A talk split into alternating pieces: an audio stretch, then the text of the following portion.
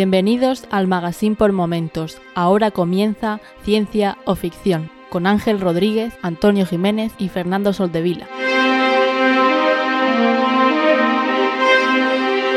Bienvenidos a Ciencia o Ficción, un podcast sobre la ciencia y la tecnología que encontramos en libros, series, películas y básicamente cualquier plataforma. Yo soy Ángel y hoy están conmigo de nuevo Antonio y Fernando. ¿Qué tal chicos? ¿Cómo estáis? Bien, muy bien. Muy bien, Ángel, muchas gracias. Muy, muy, con muchas ganas de empezar este maravilloso podcast. Estupendo, pues vamos directamente hacia ello. Genial, maravilloso. Pues vamos a empezar con el feedback, que es mucho, así que vamos a ir directamente a ello. Otsugua nos dice en, un, en el post de ciencia o ficción de Creando Dinosaurios, uno que escribimos hace un montón de tiempo, nos dice que nos faltó cuestionar cómo es que hizo Hammond para clonar plantas, que eso también es muy extraño. Pues eso sí no lo explican, imagino que la gente ahí se hubiera dormido, pero la verdad es que es algo interesante, porque sí, se ve todo como plantas del Jurásico, la verdad es que no son ningún experto, al final igual es un helecho de patología de los que tenemos Posiblemente sería un helecho que se metió dentro de un ámbar y cayó la gota y entonces pillaron también, igual que el mojito. Exactamente igual. pues seguramente sí. A lo mejor encontrar una, una, una piedra petrificada de, de, de, Triceratops y ahí estarían las plantas solidificadas. Pues muchas gracias, Osugua, por el comentario y seguimos con el segundo comentario de Gabriel García Soto. Ya ha hablado por aquí bastante. Nos dice, buenas chicos, me ha encantado cuando Ángel ha explicado el sistema de funcionamiento de viajes en el tiempo y sus implicaciones en el Ministerio del Tiempo, intentando justificar su funcionamiento. La verdad es que ahí intenté darle un poco de justificación pero como sigue diciendo Gabriel, no lo intentes, es imposible de justificar. La serie plantea unas reglas que luego se pasan por el arco del triunfo. Los cambios afectan al presente o no, según les interesa al guionista en ese capítulo, y los personajes saben si en el pasado ha habido un cambio o no por el mismo motivo. Esta serie tiene todo para ser una mierda, pero luego te sientas a verla, le perdonas esas cosillas y la serie es cojonuda. Postdata, soy Antonio con mi otra cuenta. Lo sabía. Pero todas las veces anteriores también, ¿no, Gaby? siempre, siempre soy yo. Yo soy todo. Soy él, soy Lual, soy todos. Aquí viene otro comentario de Antonio, digo, de Lual barra baja 89, que nos dice, buenas noches señores, me parece que el programa de hoy voy a tener que volver al pasado y escucharlo de nuevo. No se puede hacer varias cosas a la vez y uno se pierde. Y continúa Lual diciéndonos, por otro lado, Antonio, aquí tienes un bro. Cervezas pagadas si vienes a Valencia. Qué grande. Madre me, mía. Me encanta Valencia. Estuve ahí viviendo dos meses. Gran, gran recuerdo de Valencia. Para mí, mi, mi, segunda ciudad. Después de la, de la, grandiosa Murcia, por supuesto. Pero a Valencia le tengo mucho respeto. No como a otras ciudades. Esos dos meses te marcaron. Fue por trabajo, fue por trabajo. No. Pero vamos, me encantó Valencia, sinceramente. Grande, grandísima ciudad.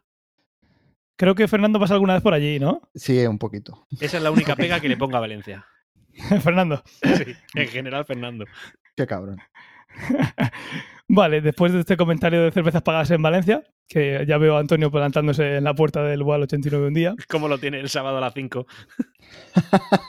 Dice, al resto me lo pensaré. Jeje. Dice, en fin, fuera de bromas, con lo que habéis dicho del 5G, ni os imagináis las cosas que he llegado a escuchar eh, estos últimos meses. Soy técnico de telecomunicaciones, la gente de las fincas que tienen una antena en su bloque están con una paranoia constante. Uno me llegó a amenazar con que tenía que apagarla porque oía ruido y no sé qué más mierdas. Pero vamos, es fácil quitarle la razón. Yo siempre le digo que si tan malo es, como que, eh, como que llevando más de 10 años en este curro no me he muerto ya.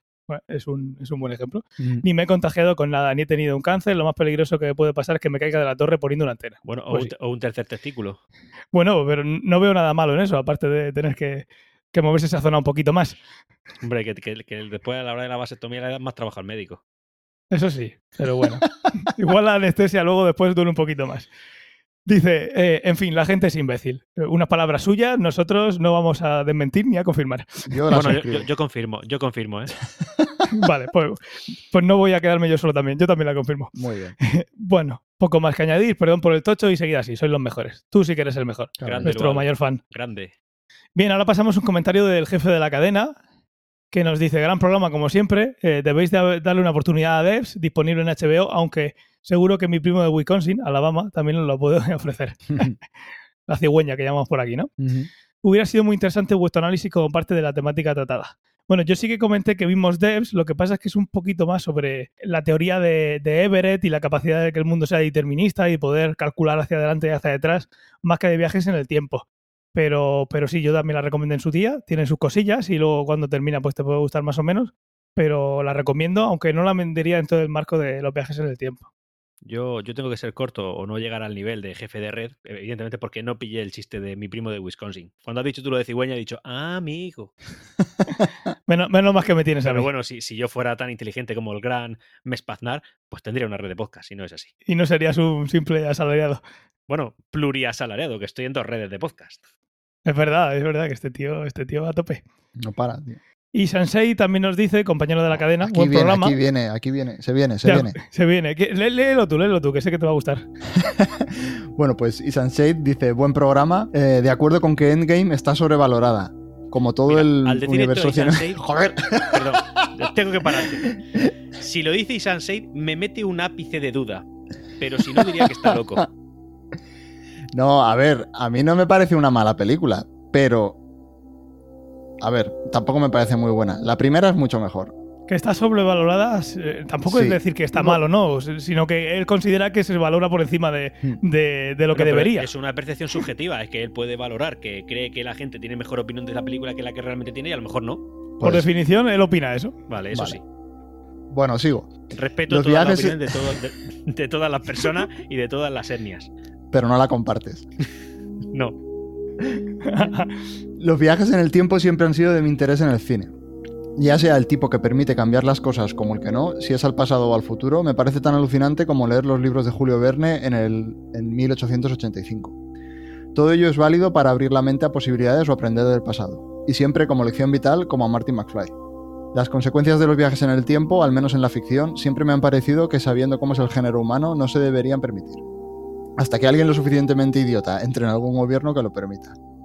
No, no falta mucho para llegar a la idiocracia. Por cierto, gran ficción que pasa inadvertida por estar envuelta en un cascarón de película mediocre. Aquí también estoy de acuerdo con él. Idiocracia es un peliculón. Sí.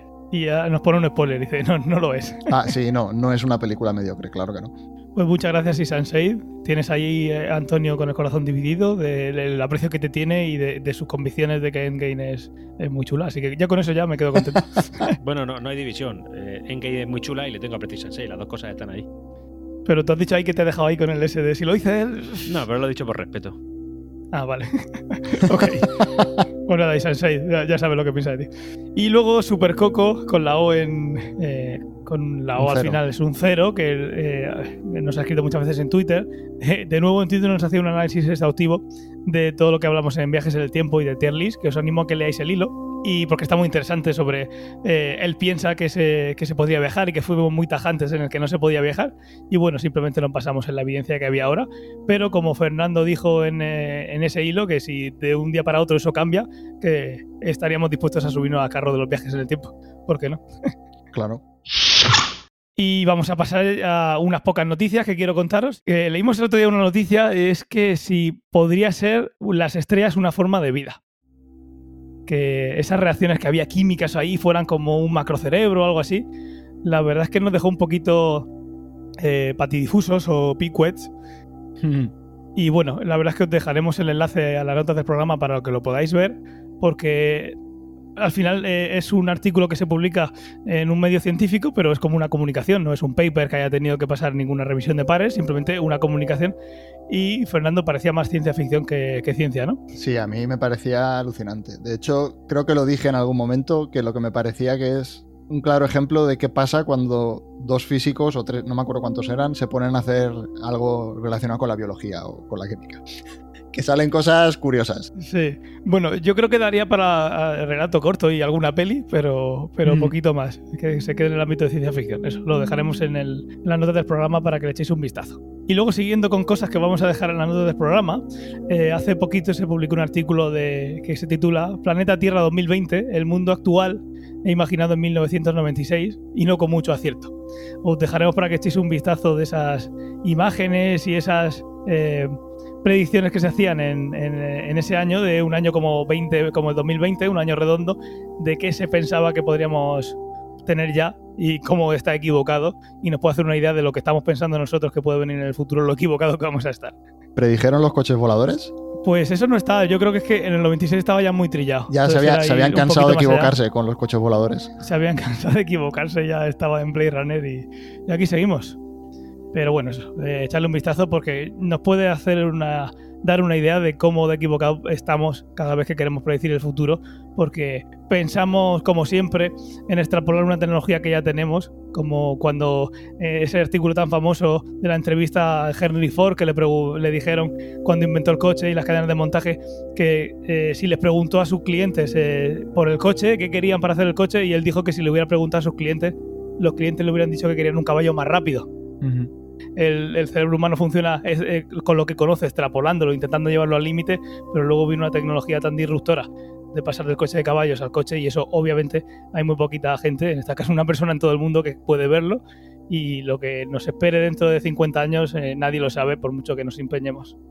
Bueno, otra noticia, el otro día, el día 22, eh, Tesla hizo un evento y lo más llamado Battery Day y en, ese, en las notas del programa os dejaremos un artículo que se titula Las futuras baterías de Tesla serán parte de la estructura, más baratas y permitirán hacer un vehículo de 25.000 dólares.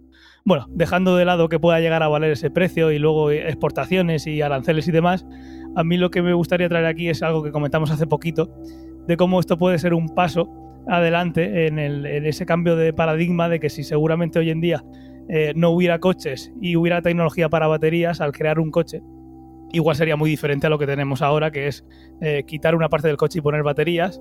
Y lo que ha decidido este señor, y lo más es que las baterías sean parte de esa estructura.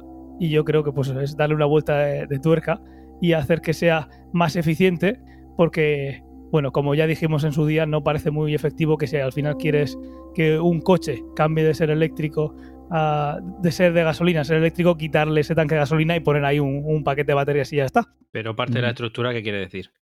Porque esa estructura que crea el coche, no solo el suelo, va a ser parte de esa, de esa carga de batería para que el coche tenga más autonomía y esté mejor distribuida, y no sea simplemente un suelo de baterías. Sería algo así como que el coche se hace en torno a la batería. Claro, que la propia estructura está aprovechada para tener más carga de batería. Eso mm. es. Yo esto lo, he leído por encima, pero bueno, básicamente eh, aquí Elon Musk lo que dice es que lo que intenta es popularizar el coche. Por eso ha hablado de una cantidad de 25 mil dólares. Que lo que quiere es llegar a más gente. Y claro, si ahora mismo un Tesla, el de más baja gama, con los menos extras posibles, está eh, por encima de los 40 mil euros, pues evidentemente si baja la franja a 25 mil, pues tendrá un precio más popular y que muchas muchas más personas podrán acceder a, ello. Eso es. Y la última noticia, eh, Fernando. La última noticia es una de mis noticias favoritas eh, que todos los años se puede dar, que es que han salido los IG Nobel de este año. Y os dejaremos también la lista con todos, no voy a nombrarlos todos porque son, son muchos y la verdad es que podríamos estar haciendo un programa entero solo con ellos. Eh, voy a dejar mi favorito, que es el de acústica, que tiene que ver con cómo suena un cocodrilo hembra cuando está dentro, cuando está respirando helio. Y hay una serie de investigadores que se preocuparon en coger un cocodrilo, en grabarlo cuando estaba sin helio y en grabarlo respirando helio. Entonces, me, gustó mucho. ¿Con qué objetivo se le da a una cocodrila helio? Pues parece ser, porque sí que lo estuve mirando, por qué narices habían hecho esa investigación y tiene que ver con, estaban estudiando simplemente los hábitos en el apareamiento. Entonces se comunican, parece ser que los cocodrilos se comunican por, por sonido cuando están en el apareamiento, entonces querían estudiar cómo, cambian esas variaciones y, qué efectos tienen en los machos. ¿Tú, has probado a echar un, casquete con helio? no voy a contestar. Pues eso, dejaremos la lista de los IG Nobel 2020 porque no tienen desperdicio. Hay uno en que, mi mujer se ha sentido muy identificada, por fin le han dado nombre a... Dejaremos, no, no, no, no lo digas, dejaremos que la gente adivine cuál es. pues sí, lo dejaremos. A ver si sabéis cuál es. Ahí se queda. Además que si Ángel dice que su mujer se siente identificada, a mí me viene solamente a la cabeza la palabra helio. no, hay muchos, hay muchos.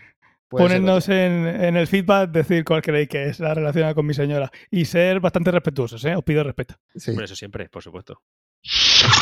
Perfecto, pues vamos a pasar a la que hemos visto leído recientemente. Si queréis empiezo yo. Bueno, he seguido viendo Futurama y The Voice, así que por esa parte ahí seguimos. Eso creo que estamos todos en ello, ¿no? Estamos en un mismo barco. Todos seguimos ahí, perfecto. Eh, he empezado a ver Star Trek eh, Lower Decks, que es una serie de animación basada en Star Trek y con todo el beneplácito de los creadores y demás, que tiene su gracia, porque al final dice, si te imaginan la historia de qué pasa en los sitios más lejanos del puente de mando de una, de una nave de, Star Trek, pues tiene su gracia, pero bueno, eh, para pasar el ratillo, si ya habéis terminado con Futurama, la revisión podéis seguirla, pero vaya. No, si ya habéis que- acabado con Futurama, tenéis que volver a empezar a ver Los Simpsons. Pues sí, eso también. Pero vamos, que eh, echarle un vistazo a quien le guste el mundo de Star Trek. eh, expande un poquito el universo sin invertirse en la nuevo, pero está curioso. También he, he empezado a ver de Umbrella Academy. La veo co- con, mi señora esposa, así que según el día prefiere ver una cosa en la tele o esta. Pero a mí me está llamando. Vas por la primera temporada, ¿no? Empezar a verla literalmente. Vale, Llevo tres capítulos. Pues es que ha salido hace poco la segunda temporada y yo recuerdo que mi experiencia con la primera temporada fue tan absolutamente nefasta que dije muerte a Umbrella Acad- Academy. A mí Fuera, no me lo- gustó Lo borré de la lista y, y no me desuscribí de Netflix por- porque hay más cosas. Pero si no me habría Yo ido. los pocos que he visto, eh, me, volviéndonos a nuestra, a nuestra tier Sí. list, pues no, está bien pero es y que ya está. para mí me fue el principio, pero a medida que avanza se hace cada vez peor. Pero basura, ¿eh? Pero, pero o sea, habría que hacer ot- otra categoría. Y yo aca- acabé de ver la primera temporada, pues porque era de Netflix y la podía, podía- pude, pude hacer un sprint y acabarla. Pero si hubiese sido semana a semana, ya te digo yo que no. Pero que en su día Netflix la, la- bueno, la promocionó un montón y la, la, la puso, en fin, que, que nos la hizo entrar por los ojos. Y entonces, claro, pues me la tragué, pero vamos, me la Mm. tragué mal, doblada. Sí, visualmente entra por los ojos, eso está claro. Bueno, ya os contaré a ver si mi experiencia se alinea con la vuestra, que imagino que sí. Y he visto eh, Race by Wolves, eh, he visto seis capítulos y lo último que sé de ella es que Fernando me preguntó si había visto ya descarriar eh, Race by Wolves. Así que no, todavía no, pero, pero parece que me queda poco, ¿no? Bueno, yo creo que en el séptimo. A ver, yo en el séptimo fue el momento que dije, bueno, a ver, ¿qué narices estoy viendo aquí ya? O sea, esto- Pues es el ¿qué está pasando aquí? Pues nada, ya os diré también si, si, si coincido con esta, con esta opinión. Y ya está, eso es lo que he visto, que viendo las últimas semanas, la verdad es que no está mal. Ok, Fernando, ¿por qué has visto tú? Pues yo he seguido viendo Futurama, he seguido viendo The Voice, eh, las dos, bueno, The Voice lo que ya comentamos, más de lo mismo me está gustando, Futurama una pasada, Eh, vi Raised by Wolves también, voy por el séptimo, que es a día de hoy es todo lo que se ha emitido, creo. Y sí, los dos últimos capítulos ya eh, sí, está descarrilando. Me recordó realmente a todas las últimas películas que he visto. Ya sé que estos últimos capítulos no los ha dirigido Ridley Scott, pero me recordó a todas las últimas películas que he visto de Ridley Scott, que empiezan muy bien, te plantean ahí cuatro cosas que están interesantes, todo es muy bonito, está muy bien hecho y tal, pero a mitad de película descarrila y empiezas a alucinar, pues aquí también me está pasando lo mismo.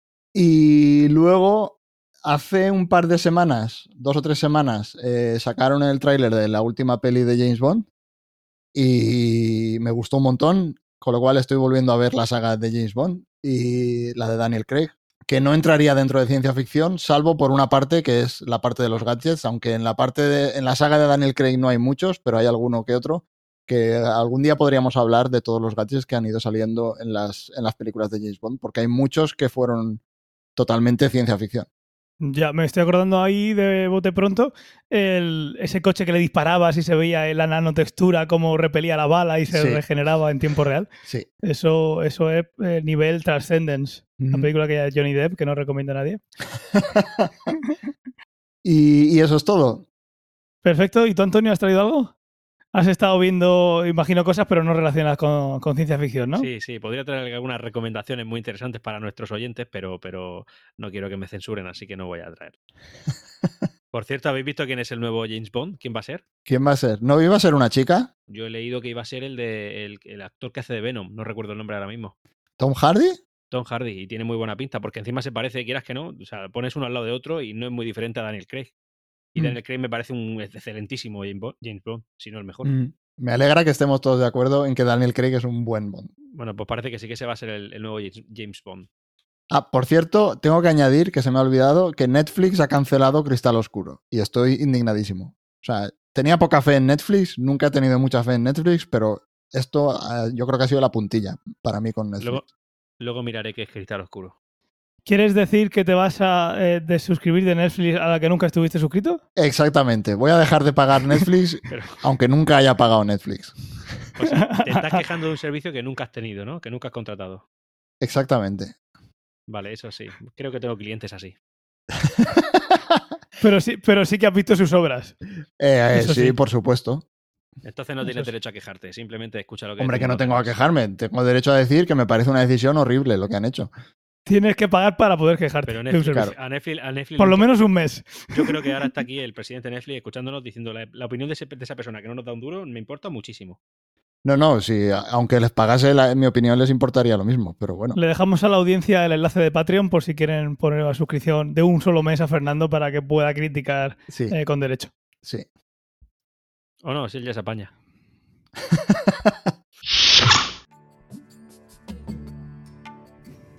Pues vamos al tema principal, si os parece, que va a ser el de distopías, que ha sido sugerido por Supercoco en Twitter. Super Coco. Tenía algunos pensados, pero no tenía el guion hecho y dijo distopías. Y dije, pues vamos para allá porque es un tema muy chulo. Y si quieres, Fernando, empezamos con él. Vale, pues eh, lo que habíamos preparado por aquí es siempre cuando te pones a hablar de distopías, eh, digamos que hay muchísimos tipos de distopías. Entonces, para ir hablando un poco a lo largo del podcast, lo que hemos eh, pensado es en agruparlas por, por, eh, en distintas temáticas. Veremos también dónde poner un mundo en el año 2020 en el que hay una pandemia mundial y tenemos que estar en casa y demás, ¿no? Sí, eso va a ser complicado, pero sí. Entonces, eh, una manera de, de clasificarlas, no es la única, pero a mí es una que me parece bastante acertada, es eh, por el tipo de sociedad que, se presenta en, la distopía.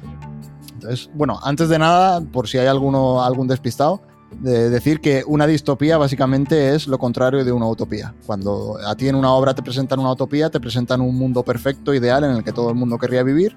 Una distopía es exactamente lo contrario. Se te presenta un mundo eh, que es un sitio al que nunca lle- querrías llegar como sociedad. Entonces, una manera de clasificar las distopías es eh, por el tipo de sociedad que presentan. Por ejemplo, por cómo está jerarquizada, por cómo se controla la población, por cómo se ha llegado a esa situación distópica. En el primer punto que teníamos por aquí es una distinción bastante común, que es, eh, yo la he eh, llamado ricos contra pobres, eh, pero podría ser trabajadores, eh, se ser divis- división por clases o división económica. Y aquí tenemos un montón de obras. Para mí, prácticamente todo el género cyberpunk está dentro de, de- esta- de estas, de este tipo de distopías. Eh, lo que comentábamos en otros podcasts de, por ejemplo, el mundo de Ready Player One, es un mundo que está controlado, digamos, en el caso de Ready Player One, por, un, por una tecnología que ha dividido un montón de gente. Hay un montón de gente que no tiene prácticamente ni para comer, pero están esclavizados por la tecnología. Y hay un montón de obras más dentro de este, de este género. Eh, aquí tenía apuntada, por ejemplo, V de Vendetta. Presenta una sociedad que, digamos, eh, está controlando a la población, en, en el caso de V de Vendetta, por miedo. Eh, luego tenemos grandes obras clásicos como 1984, Un Mundo Feliz. Tenía también apuntado un videojuego, Papers, Please. Eh, yo creo, no sé si habéis jugado. Qué grande ese videojuego. ¿Está en español? ¿Está en español? Pues diría que sí. Diría que sí que lo han. Es broma, tengo capacidad suficiente para jugar a juegos. en inglés. No, pero además creo que lo tradujeron todo adrede, no. Yo quizás añadiría aquí también eh, Blade Runner, porque al fin no sé cómo, cómo lo, lo ves tú. Es un mundo que eh, se ha ido a pique por eh, la su- superpoblación, eh, contaminación, y al final son los ricos los que pueden permitirse una zona en la que no se van a morir respirando eh, gas tóxico. Y ahí sí que veo una división. Igual no es tan bestia como, como, como otras, pero además es del género cyberpunk. Sí. Así que coincido muy, muy contigo de que ese, esa diferencia entre ricos y pobres eh, está siempre en el Cyberpunk, como ya contamos.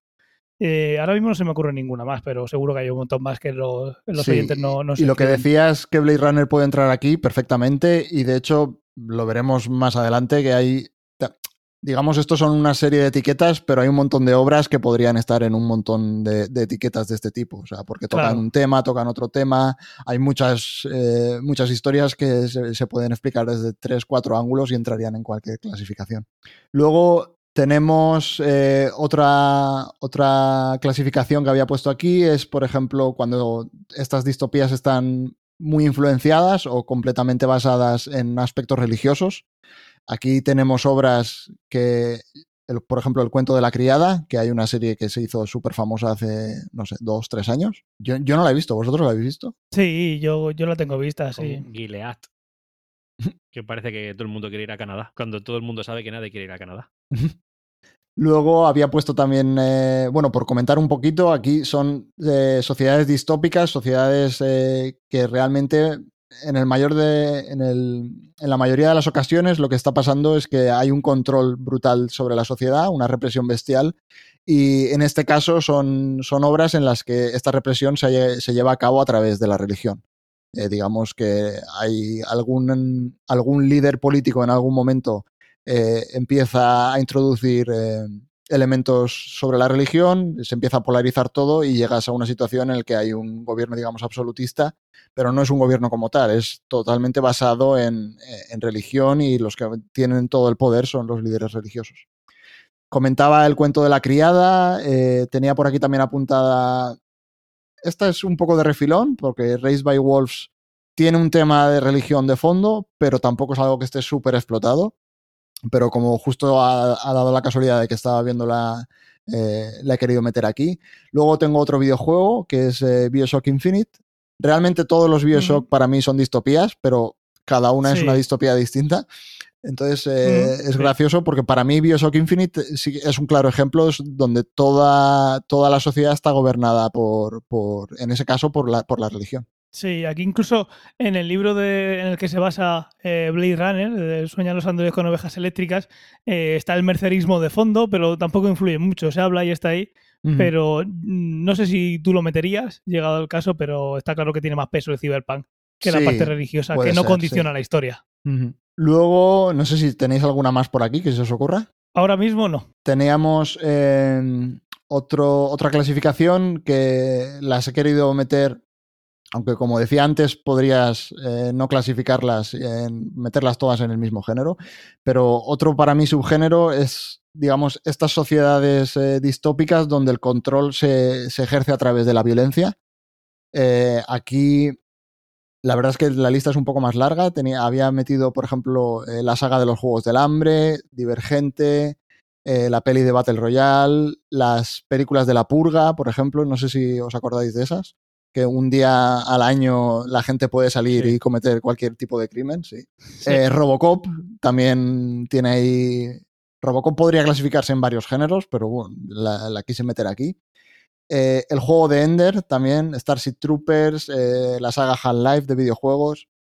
Y sí, un poco el, resumen de, este tipo de distopías es eso, es, eh, digamos, hay una represión bestial y el, digamos, el tema más importante es la violencia en esa represión. La gente tiene literalmente miedo, eh, pues, o de morir o, de que les encierren y, a través de eso es como los controlan. Sí, aquí creo que caería muy bien también eh, el cuento de la criada. Uh -huh. Sí, hombre, sobre todo sí. por represión. Sí, uh -huh. y al final es una violencia, eh, violencia directa con las mujeres, eh, y eso es lo que decía Fernando, ese miedo que tiene la sociedad que, que, han creado, y al final es una represión que se tiene que hacer lo, lo que te dicen. Sí, aquí también caería muy bien. Uh -huh. Luego tenía otra, otra temática que la verdad es que esta me gusta muchísimo, que está basada en, bueno, se te presenta una sociedad distópica y la manera de haber llegado a esa situación es por un elemento natural.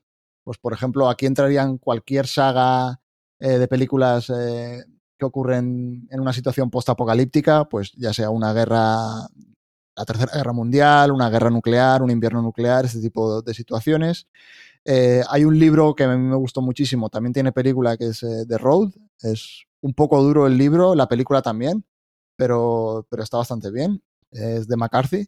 Luego un clásico, Soylent Green. Eh, también había metido Waterworld, eh, Wally, también me parece que es una distopía basada en un elemento natural, en este caso la sí. contaminación. Llevo pensando en la película de Wally desde el principio. ¿Querías llegar a este punto? No, porque realmente eh, siempre pensando en distopía me ha venido esa película, no sé por qué. Y realmente desde mm. que te has puesto a hablar al principio digo, pues tiene que ser ahí. Además, sí. también me parece que yo lo englobaría dentro de, de, clases economía, o sea, ricos contra pobres, porque al final, sí, también. aunque toda la sociedad va, toda la sociedad se va en una nave, pero luego hay sociedades de varias clases, aunque es una película de dibujos animados, mm -hmm. de animación en este caso. Sí. Y luego había metido, por ejemplo, también la, la, saga de videojuegos del Fallout, que ocurren después de un invierno nuclear, todos, to, to, todos los juegos de la saga. Totalmente. Y luego nos quedaría relacionado con la ciencia, ¿no? Mm -hmm. Sí. Aquí también solapa con lo que decíamos antes, pod podría solapar perfectamente con el cyberpunk, porque en el fondo hay un, un avance tecnológico, científico bestial y en vez de llevarse de una manera que, que, sea buena para la sociedad, lo que al final es, eh, sirve para polarizarla. Es un poco lo mismo que pasa en el Cyberpunk, pero digamos, para mí es un poco más general, entonces tiene más ejemplos que no entrarían dentro del género Cyberpunk. Eh, había puesto, por ejemplo, la saga de Matrix.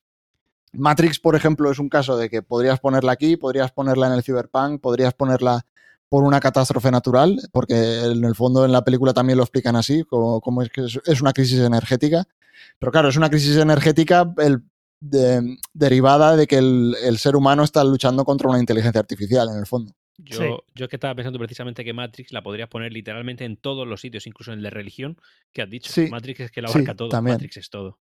Violencia y represión, directamente estás reprimiendo Sí. una raza entera en un ordenador, ¿Verdad? o sea que Sí. sí, directamente. Sí. Y eh, elementos naturales eh, también es poca, eh, posapocalíptico, ¿no? Esa imagen que se ve del mundo arrasado, como decía Fernando. Sí, puede ser que esta marque todo. Donde Mm. entraría en, donde entraría así con un poco con calzador sería en religión, pero también es verdad, porque están ahí con. ah, eh, siempre tienen un líder y además es alaban a Sion. Bueno, y tienen la profecía con el elegido, etcétera, Claro, etcétera. profecía. Que, exacto. Luego tenía más, había metido aquí algo- al- alguna obra más, había puesto, por ejemplo, el, el primer Bioshock. Digamos, tiene una parte, a ver, la parte fundamental de la historia es un conflicto entre la moralidad y la ciencia. Totalmente. Luego no sabía si ponerla aquí, pero me cuadraba bastante ponerla aquí o en un tercer, o sea, o en un último tag de inclasificables, es Hijos de los Hombres, que me parece un peliculón buenísimo, que se basa en la premisa de qué pasaría en, en, en- en la Tierra si la gente pudiese, o sea, si la gente fuese estéril, si dejasen de, de nacer personas. Luego había puesto Ready Player One, de que comentaba también que podía ir en el Cyberpunk o en ciencia, eso ahí Qué va un poco película. junto. Qué gran meme. Sí. Luego la- los videojuegos de Deus Ex, eh, la saga Terminator también entraría aquí. Eh, ¿Qué pasa con una inteligencia artificial cuando decide que los seres humanos ya sobran un poquito en el planeta? Pero es que Terminator, Terminator también la podrías meter casi en cualquier sitio, ¿eh? Sí, sí, sí. Y lo que he puesto aquí también es una lista de películas que no hemos metido ahí para intentar más o menos clasificarlas, ver dónde las clasificaríamos. Y las he puesto un poquito aleatorio según me han ido viniendo a la cabeza. En el planeta de los simios, si nos fijamos en la saga original, quizás es más una, una cuestión eh, posapocalíptica, pero quizás en lo nuevo, Antonio, a ti que te gusta mucho la saga nueva, lo pondría más en ciencia. Quizás la nueva es más en ciencia. Sí, pues sí, yo. muy bien, La, la- la última, la, la, de- la saga, la, o sea, la, la última saga, la de tres películas que hay, eso desde luego es violencia, represión y elementos naturales. Ricos, pobres no, porque ahí todo el mundo es más pobre que una rata. Y religión tampoco hay mucho. Quizás pasa como un poco, Fernando, como, como en Bioshock, que van avanzando mucho. en la primera quizás es más ciencia, porque estás creando esa nueva raza inteligente, digamos, y luego Mm. más se va convirtiendo en represión y algo que puedes considerar posapocalíptico. ¿Cómo lo ves? Sí, sí, la verdad es que sí. En- digamos, comparte el hecho de que tienes un avance, en este caso científico, pero la manera de gestionarlo eh, deja mucho que desear. No, no, no tienen ningún reparo moral en, en hacer lo que están haciendo y eso desemboca pues, en, todo, en todo lo que ocurre en la saga. Interestelar, eh, el punto de partida es algo posapocalíptico, eh, es un país, en el- un mundo en el que solo pueden comer cereales, ¿no? Solo pueden comer lo- trigo, ¿no? O maíz. o trigo, no, algo no- así. No me acuerdo era, qué era. sí. sí. O- o como Maíz, diríamos, maíz. eh, como diríamos en Murcia, panizo. No pueden comer panizo. Panocha. Parece que el maíz se va, se, se va cada vez saliendo con menos fuerza y van, van a perder también ese tipo de cosecha y es cuando ya empieza todo. Sí, ahí deciden, pues eso, parece que una que algo superior les da una puerta para ir a buscar pues esos recursos que en la Tierra se han agotado. Al final, en Interestelar, a mí esto. ¿Al final son los humanos los que salvan a los humanos viajando en el tiempo o no? Lo dejan un poquito abierto. Vale. A mí el, el final de Interestelar, esa ciudad que hay en el anillo y tal, me recuerda, me recuerda a la nave espacial de Wally. sí, la verdad que sí. Sí, es del mismo rollo. Sí, está muy, está muy chulo y, y ahí se ve una cosa que habla mucho en el libro de, de eh, eh, Rendezvous eh, eh, with Con Rama. Rama. eh, con sí. Rama. Cita con Rama, en el que están jugando al, al, al béisbol y se ve como la, eh, la pelota sube hacia arriba y termina cayendo en otro sitio. Sí. Y ahí, claro, pues si tienes diferencias de temperatura y demás, se crean huracanes y demás. Eh, sí, esa, tendríamos que dedicar un programa, y, y lo tengo pensado, a cómo se podría generar esa, esa gravedad artificial en movimiento, que en Interestelar se ve muy bien, y qué consecuencias tendría. Eso está muy chulo. Ujú.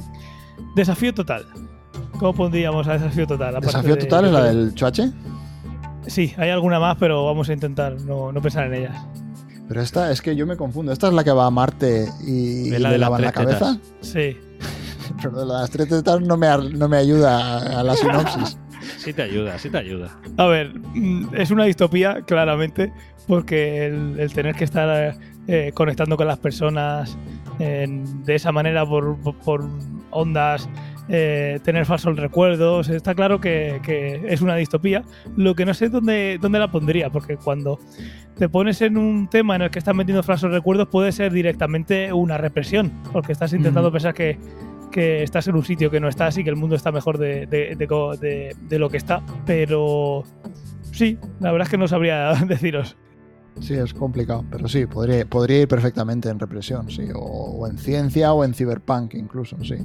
Dread, Dread sería claramente por cómo se ven los pósters y demás, eso es represión, aunque luego detrás tiene otras cosas. La de Sylvester Pero- Stallone. Ahí hay una represión bastante, La de bastante Stallone grande. y la nueva. A mí las dos me Oye, gustaron. la nueva es la de. eh, el, el protagonista es el de Venom, el que hemos dicho antes. No, el protagonista no es el de Venom, es el de The Voice. Eh, Pacific Rim, ahí hay tecnología y...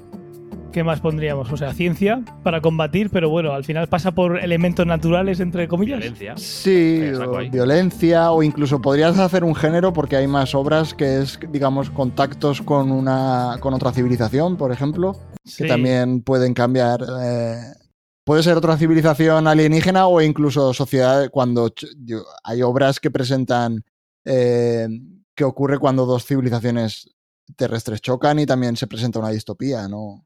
Ahí pondría la serie Colony, que es una serie en la que eh, de repente empiezan a caer del cielo naves que tienen forma de muro y literalmente están, dividen las ciudades para hacer guetos y controlar el movimiento de población y hacer zonas más ricas, más pobres, cada una para eh, controlarlas y explotarlas en una, en una necesidad que tiene esa, esa raza que acaba de llegar a la Tierra. Pues sí, eso podría ser una otro, otra categoría. Luego Elysium y Oblivion, en- yo creo que estarían en... Oblivion es la de Tom Cruise Sí, y Elysium no sé cuál es. Elysium es de Matt Damon. Ah, que también, que tiene, tiene un cacharro en el brazo o no sé qué historia. Sí, esa... Yo creo Yo que creo no que la la- pondría, las pondría al final la tecnología la que está por ahí haciendo, o sea, la Sí. ciencia, yo las Ujú. pondría por ahí. Eh, Predestination, la verdad es que también ciencia, que ya hemos hablado alguna vez de, de viajes en el tiempo, hablaba justo de ella. Alita, yo creo que lo principal, aparte de la, de la ciencia, yo creo que la diferencia eh, es también entre ricos y pobres, se ve Sí. muy bien en la, Sí. en la parte de arriba y la parte de abajo. Yo creo que eso es lo que marca. Y tiene mucho. Es que en el momento que piensas en eso, eh, lees un poquito más abajo lo que has puesto y llegas a Cyberpunk y no puedes dejar de pensar en eso. Y eh, Transcendence sería tecnología, la que he dicho que no voy a recomendar a nadie. Sería ciencia, es la creación de nanobots que eh, hacen que la. No llega a ser una distopía del todo porque se ve muy al principio de lo que pueda pasar en el futuro, pero sí, no es algo que, que, que- que queramos que pase, y más si está Johnny después. Y en series hay- Black Mirror tiene muchos capítulos que, que muy diferentes que tocan distintos palos. Prácticamente todos son distopías. Claro, casi todos los capítulos son una distopía a partir de un, de un cambio tecnológico en general. Sí, suele estar potenciado por, por eso, un- una disrupción y algunas veces son más por... se van más a, a crear una desigualdad, otras a crear una, un conflicto, eh, elementos naturales ahí no habría y algunos llegan a violencia y represión. Y, pero sí, esas tienen de todo. Luego en los 100 también sería algo eh, tecnológico, eh, de ciencia, es también una inteligencia artificial la que da la, eh, hace que el mundo sea inhabitable y por eso hay estaciones espaciales en el, alrededor de la Tierra que son los últimos, eh, en principio se piensa, que son los últimos eh, humanos que quedan y se llaman los 100, como hemos dicho alguna vez, porque son 100 que mandan a la Tierra para ver si ya es habitable cuando podrían mandar una sonda perfectamente y no habría serie, pero bueno, cosas que pasan. Y eh, también tenemos en series El hombre en el castillo, de Man in the High Castle. Es una distopía que viene eh, creada por un, un, un ¿qué pasaría si? Que eso podría ser también una, un, un género en sí mismo. género, sí. ¿no? Sí. Aquí en este caso es qué pasaría si en la Segunda Guerra Mundial hubiesen ganado los alemanes, b- básicamente. Ahí, y lo que decías de que podía ser un género en sí mismo es que hay, hay un montón de obras. De hecho, por ejemplo, en los cómics es un género que se da un montón. porque tienes, por ejemplo, yo qué sé, si coges Watchmen, es eh, un. te presenta un mundo, vale, por una parte está el hecho de que hay superhéroes, que es algo, eh, digamos, de. totalmente de ficción, pero en el caso de Watchmen, por ejemplo, te está presentando una sociedad en la que la Guerra Fría nunca terminó. Con lo cual, Rusia y Estados Unidos siguen escalando cada vez más y hay una tensión bestial, etcétera. Luego tienes, por ejemplo, se me olvidó apuntarlo por aquí, eh, los cómics de eh, Injustice de, DC que presentan qué pasaría si, por, si Superman se volviese malo. Entonces, eh, digamos, no sé si los has visto, Antonio. sí, bueno, pero aparte de eso, hay también, no solo que Superman se, vuelva malo, sino, ¿y si Superman hubiera sido malo desde un principio? Hay una película que se llama El Hijo, creo que es. Ah, sí, claro, sí, esa la hicieron hace poco, además. Hay, una, hay un cómic de Superman también, que te lo recomiendo, Antonio, porque seguro que te gusta un montón, que se llama Hijo Rojo, que es qué habría pasado si Superman, en vez de caer la nave en Estados Unidos, cae en Rusia. Hubiera sido soviético, ¿no? sí, Es, es, muy, muy chulo ese cómic.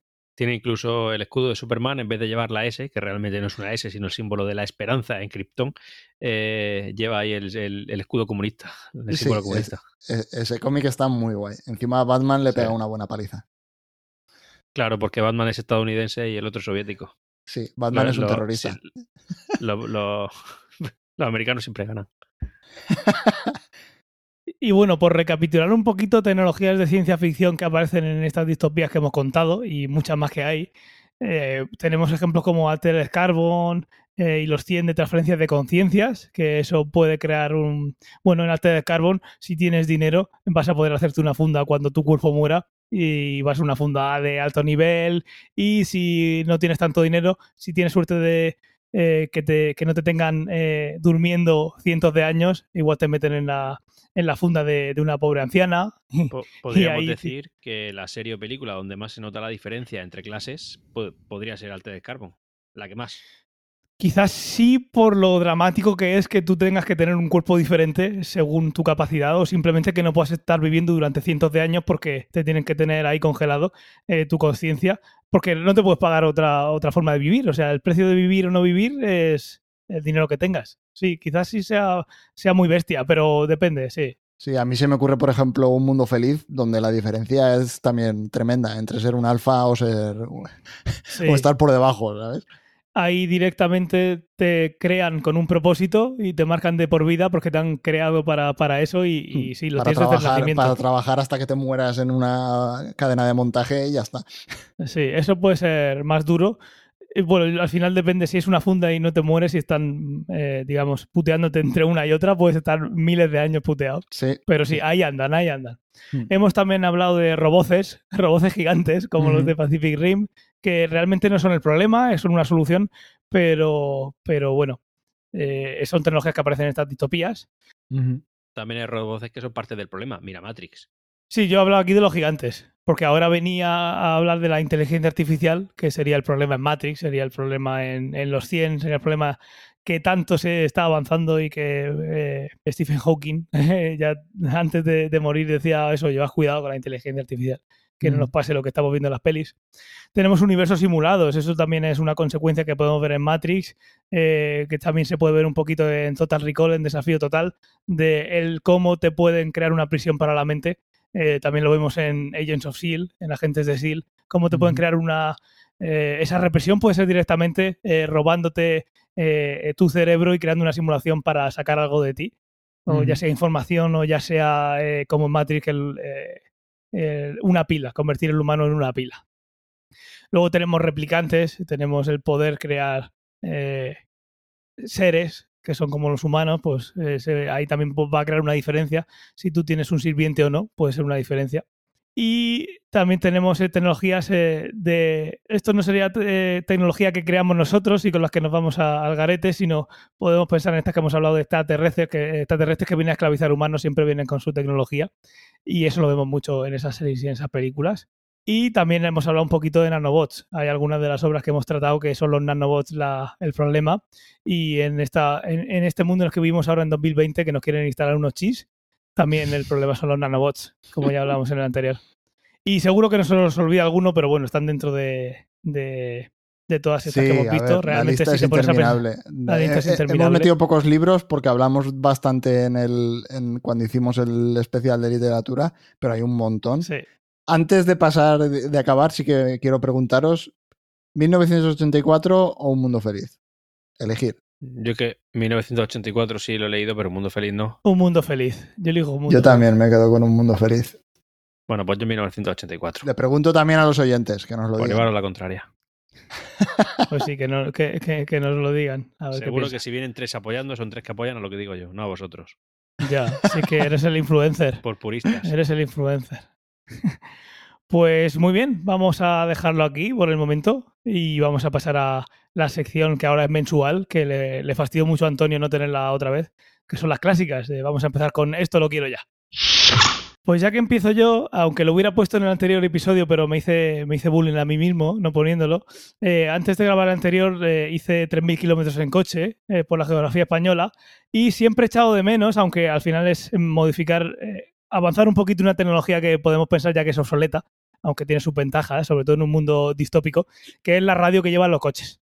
Las radios que llevan los coches, eh, tú vas moviéndote por la geografía española y realmente es un problema, no es tecnológico, es un problema de, imagino que de organización territorial, que según te vas moviendo por la carretera va cambiando la frecuencia en la que emite esa emisora que estabas escuchando, a no ser que sean las cadenas como Radio Nacional de España y demás. Entonces me gustaría, aunque ya te digo, esto se soluciona teniendo una conexión 4G o 5G eh, en todo ese trayecto, ya se acaba. Lo que me gustaría es que esa radio fuera un poquito más avanzada, que permitiera saber qué canción está emitiendo y que si no vas a poner que una cadena emita en todo el territorio nacional por la misma frecuencia, que fuera la radio la que según la localización del coche con un GPS supiera qué emisora tiene que, que sintonizar para que, perdón, qué frecuencia tiene que sintonizar para que esa emisora siga siendo la misma.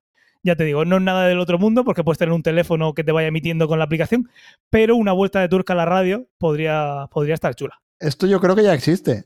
Te paso un programa que se llama TuneIn, ¿vale? Para que puedas sintonizar por el móvil. Pues eso, que sin sintonizar por el móvil, me gustaría que fuera avanzada y Antonio acaba de decir que, eh, Fernando acaba de decir que eso ya existe, igual mi coche es el que es antiguo. Claro, es que yo creo que esto hay algunos modelos de coche que lo hacen. Sí. Sí lo hacen, pero el problema, el problema que tienen esos sistemas es que tú, por ejemplo, estás escuchando, yo que sé, no nos patrocina, pero bueno, por ejemplo, los, la cadena SER. Y entonces tú de de repente Menos mal que has dicho la desconexión. Sí, sí, es que ya aquí somos todos un poco rojos. Entonces, em, lo que estaba diciendo, no me interrumpas, tío, que me, que me desconcentro. Tengo que emplear mucha capacidad cerebral para esto. Eh, resulta que a lo mejor tú estás escuchando la cadena serie y si es a nivel nacional, eso generalmente suele funcionar bastante bien porque se emite igual en todo el territorio. Pero tú cuando te estás yendo de una provincia a otra o de una localidad incluso a otra, resulta que la cadena SER no es exactamente igual en esa localidad de la que procedes a, y a la que has llegado. Es diferente. Entonces a veces eso no funciona bien.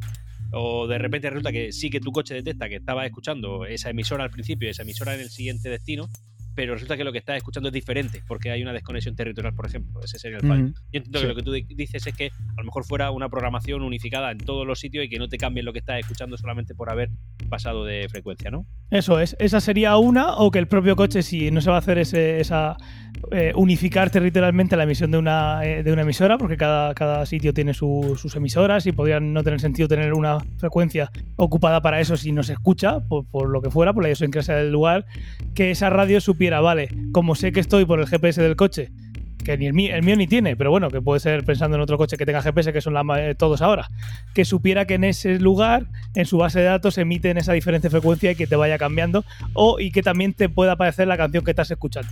Eso, eso existe, Ángel, existe y funciona desde hace tiempo. Pues eso quiero verlo yo. Porque Bueno, te, te va a dar a un concesionario y, y lo hasta que, no lo, hasta que no lo vea no me lo creo, porque he Hay que subido comprar coches coches. que no son hay el que mío. comprar coches que la economía no tira, tío. Yo tengo un coche que es del año 2006 y lo hace, ¿eh? O sea, no te Es decir, hablo de... ¿tú, tú, tú te cruzas el país y no tienes que cambiar la emisora de, lo- de la SER en ningún momento? ¿O de No, los no, 40 no. principales? Pasa de la cadena ser de donde estoy a la cadena ser a donde voy y de la cadena ser por donde he pasado. O sea, pasa de cadena ser en cadena ser. Lo que pasa, hay algún Vale. momento en el que resulta que eh, no lo ha pillado, o resulta que ahí se oye floja y tú oyes la. En fin, pues el, el típico ruido que te hace una radio. Pero al- a, lo mejor haces dos kilómetros más y de repente lo vuelves a escuchar bien. Perfecto, pues eso, eso lo quiero ver yo con mis ojitos. Y lo que sí que no está todavía o no es tan cómodo o tan extendido es que, se, que sepa eh, lo que se está emitiendo en la canción, porque eso depende al final de, de cómo se está codificando y cómo te lo envía. Perfecto, pues ¿quién es el siguiente? Pues yo mismo, si queréis.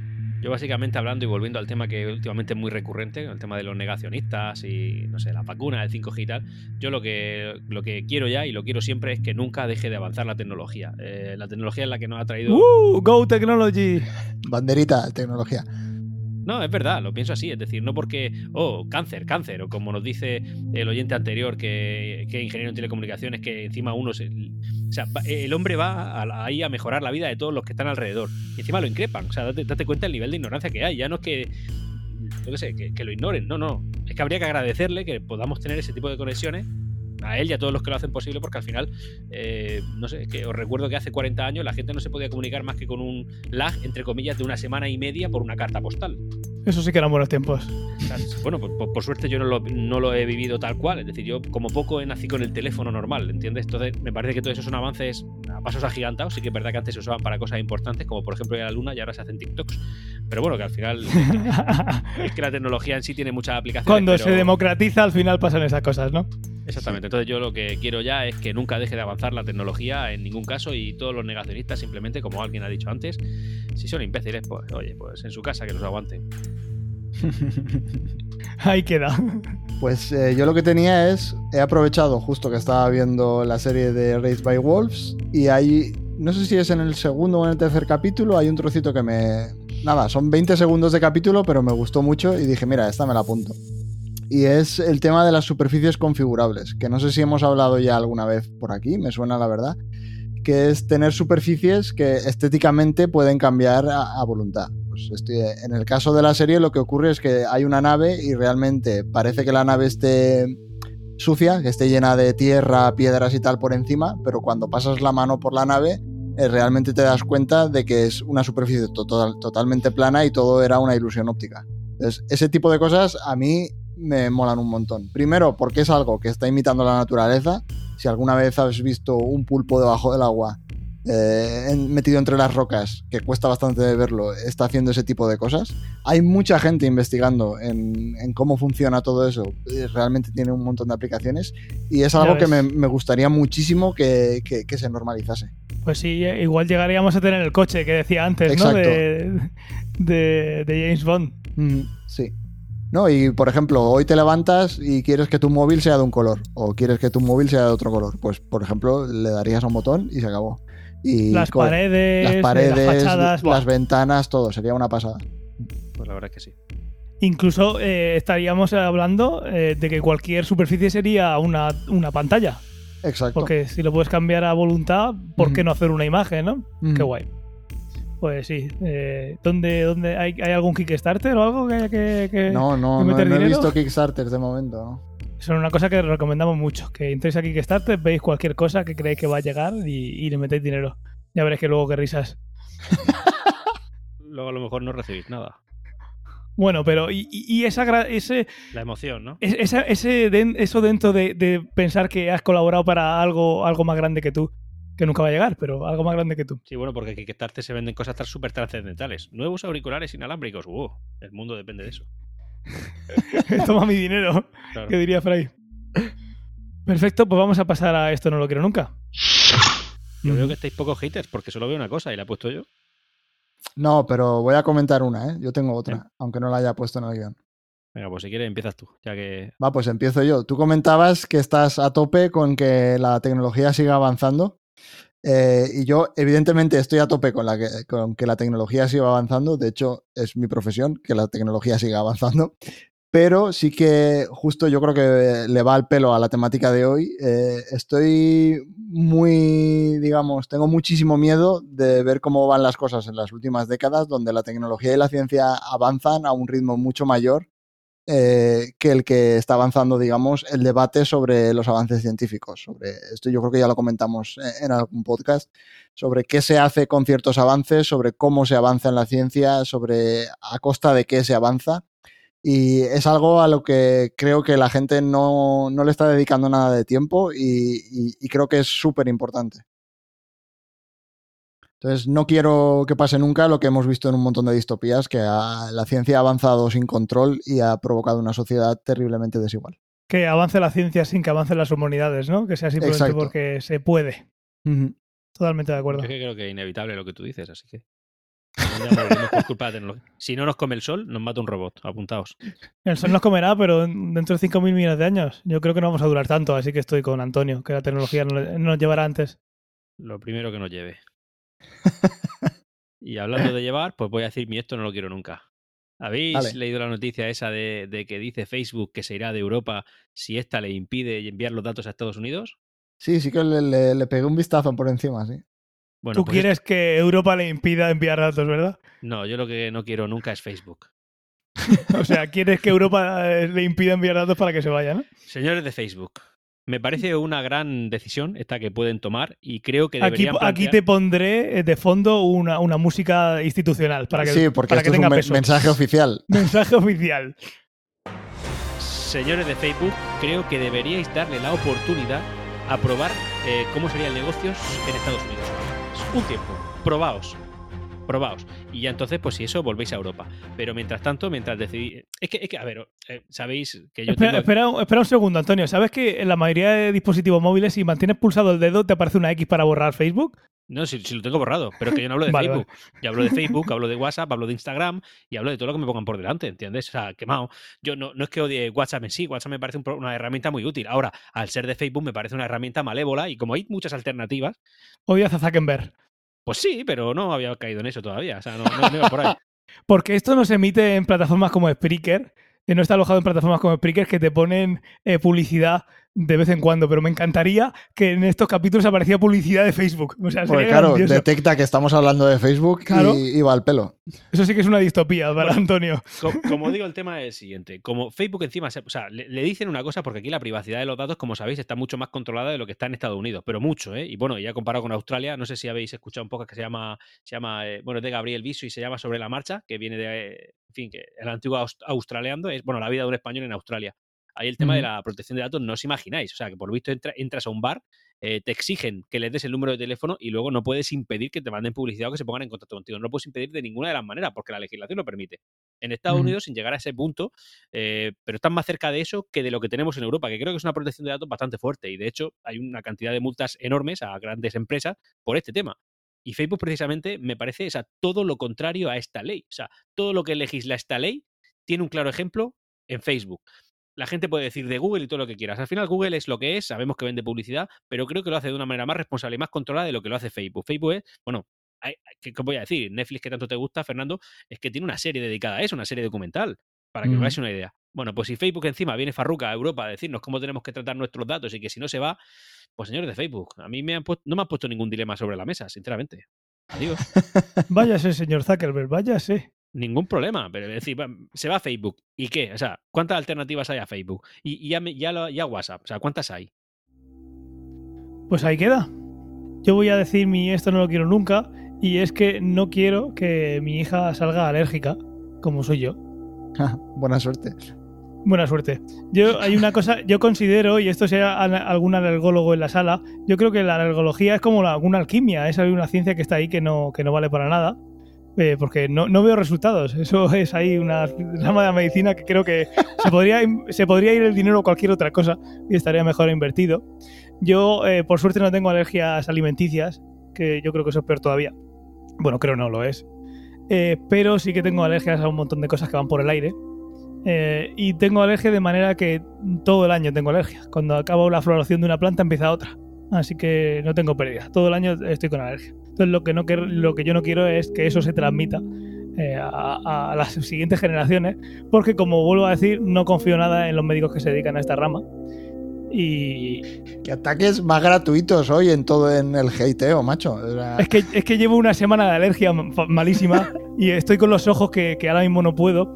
Y mi- podía haberlo hecho de una manera más positiva. Esto lo quiero ya, quiero una cura para la alergia ya. Pero no, prefiero ponerlo en esto, no lo quiero nunca. Porque no confío en esa rama. Yo de aquí extraigo dos cosas. Una, todos los médicos alergólogos fuera de Europa también, a Estados Unidos, con Facebook. No, que lo reconviertan, un cursillo de fin de semana, reconvertidos a cualquier otra rama de la medicina que va a ser más útil. A, a cajeros del Burger King, por ejemplo, ¿no? No, a, a- a- yo que sé, a cualquier otra rama de la medicina que merezca la pena, que, Y- que- que- que progrese. Bueno, y por otro lado también es verdad, Ángeles, que a ti te va la marcha. ¿Qué quieres que te diga? Yo también soy alérgico y no vivo en medio de la huerta. Para que te hagas una idea. Ya, bueno, es que cada uno vive donde Bueno. vive. Ya, claro. Pero es que y, y, tenía alergia aquí y en el medio de Madrid. Yo cuando me estuve ahí en su época buscando casa, buscando casa, descarté todos los sitios de huerta pensando en esto, porque no quería morir en mi casa. Prefiero no, morir pero en una residencia. yo por ejemplo también tengo alergia, no mucha, pero tengo alergias ambientales. Y cuando vivía en España, vivía en una ciudad mucho más pequeña, de, ahora vivo en París, y aquí la alergia es muchísimo peor. O sea, tengo muchísima más fuerte y, y durante muchos más meses. Y tiene que ver un montón con las condiciones ambientales. O sea, no es simplemente que estés viviendo en el campo o no en el campo, sino aquí hay un montón de contaminación y eso afecta. Nosotros somos gente de polución.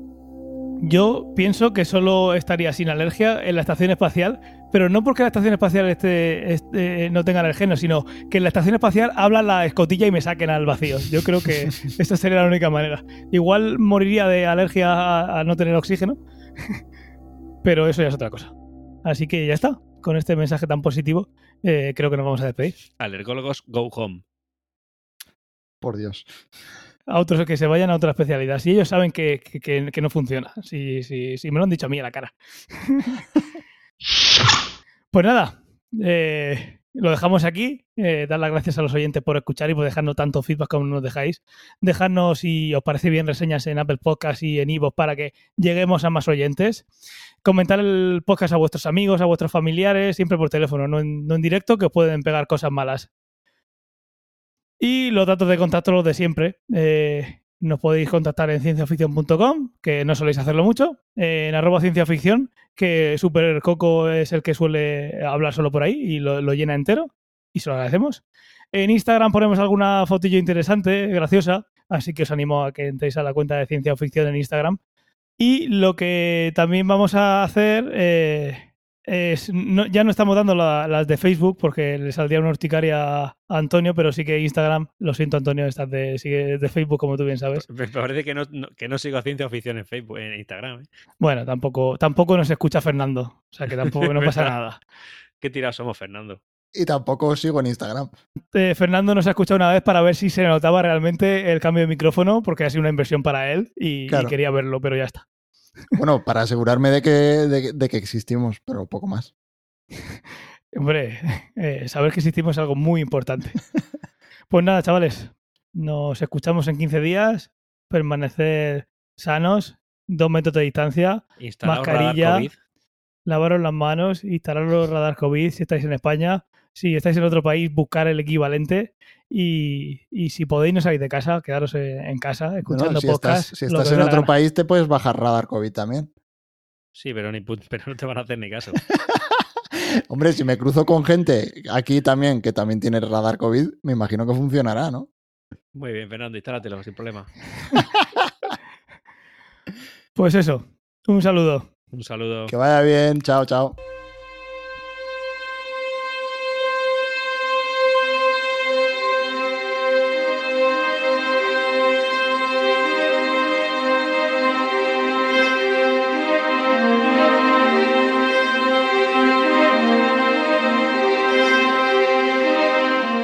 Si te gusta este programa y lo escuchas desde la plataforma o la aplicación de iVoox, te pedimos que le des al botón me gusta que acompaña este audio.